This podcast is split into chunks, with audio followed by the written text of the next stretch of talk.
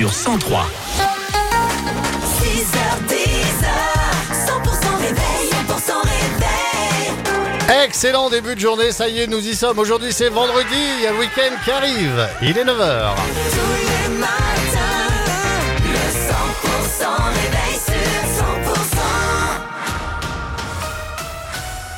C'est avec Pauline Chalère. Bonjour Pauline. Bonjour Fred, bonjour à tous. Des chutes de neige s'observent à nouveau dans les Pyrénées alors que l'or blanc fait son retour. D'autres chutes de neige sont attendues euh, pour ce week-end.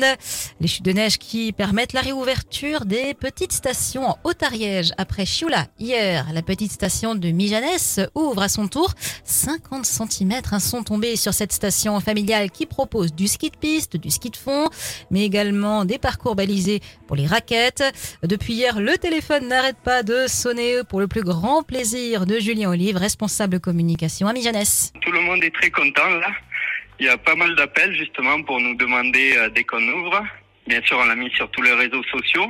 Et du coup, oui, les, les gens sont contents, sont venus nous voir. Et ça fait plaisir quoi, entendre autant de joie. Alors, on avait espoir, bien sûr. On garde toujours l'espoir. Après, euh, les dernières prévisions de neige n'ont pas été assez conséquentes. Donc, celle-là, on l'a pris un petit peu. euh, Elle nous fait très plaisir, mais on n'était pas sûr qu'on ait assez pour tout rouvrir.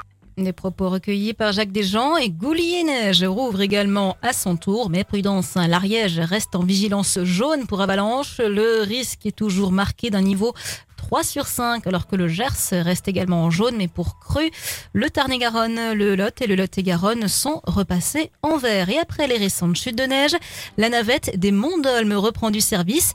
Navette hein, qui circule tous les week-ends au départ de Mirepoix et le démanche de la Roque d'Olme pour amener les skieurs au pied des pistes.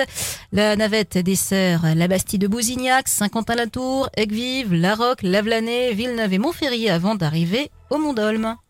La suite du journal, Pauline Chalère. La Fédération nationale des transporteurs routiers a interpellé le préfet du Tarn-et-Garonne pour l'alerter sur la situation de l'A62. Depuis un mois, l'autoroute est coupée entre Montauban et Agen par les agriculteurs, obligeant les usagers à faire parfois de gros détours via le réseau secondaire, y compris les camions qui se retrouvent parfois embourbés sur les petites routes départementales.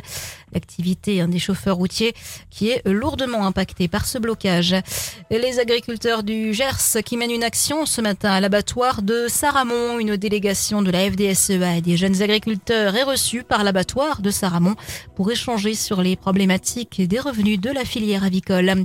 C'est parti pour la collecte nationale des Restos du Cœur. Jusqu'à dimanche, les bénévoles vous attendent dans de nombreux magasins partout dans la région pour récolter des denrées alimentaires et des produits d'hygiène.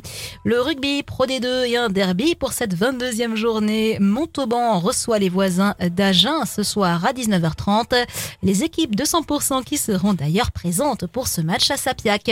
Et rugby toujours avec la visite du président de la Fédération française de rugby aujourd'hui dans le Gers. Florian Grill est attendu sur les installations du RCH au stade Jacques Fourou cet après-midi pour la présentation du pôle formation jeune du RCA. Euh, Demain, il est attendu à Florence. Et dans le reste de l'actu, Pauline? La police a arrêté 13 membres de la coordination rurale au total devant l'Arc de Triomphe à Paris. Les membres du syndicat agricole qui ont mené une action coup de poing ce matin, la place de l'Étoile notamment a été bloquée.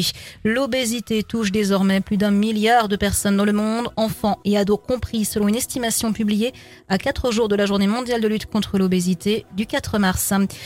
Les prix des paquets de cigarettes augmentent dès aujourd'hui. Les tarifs vont prendre entre 30 centimes et 1 euro selon les paquets. L'opposant russe Alexei Navalny doit être enterré ce vendredi dans un cimetière de Moscou après une cérémonie d'adieu dans une église à laquelle son équipe a appelé ses soutiens à participer malgré le risque d'arrestation par la police.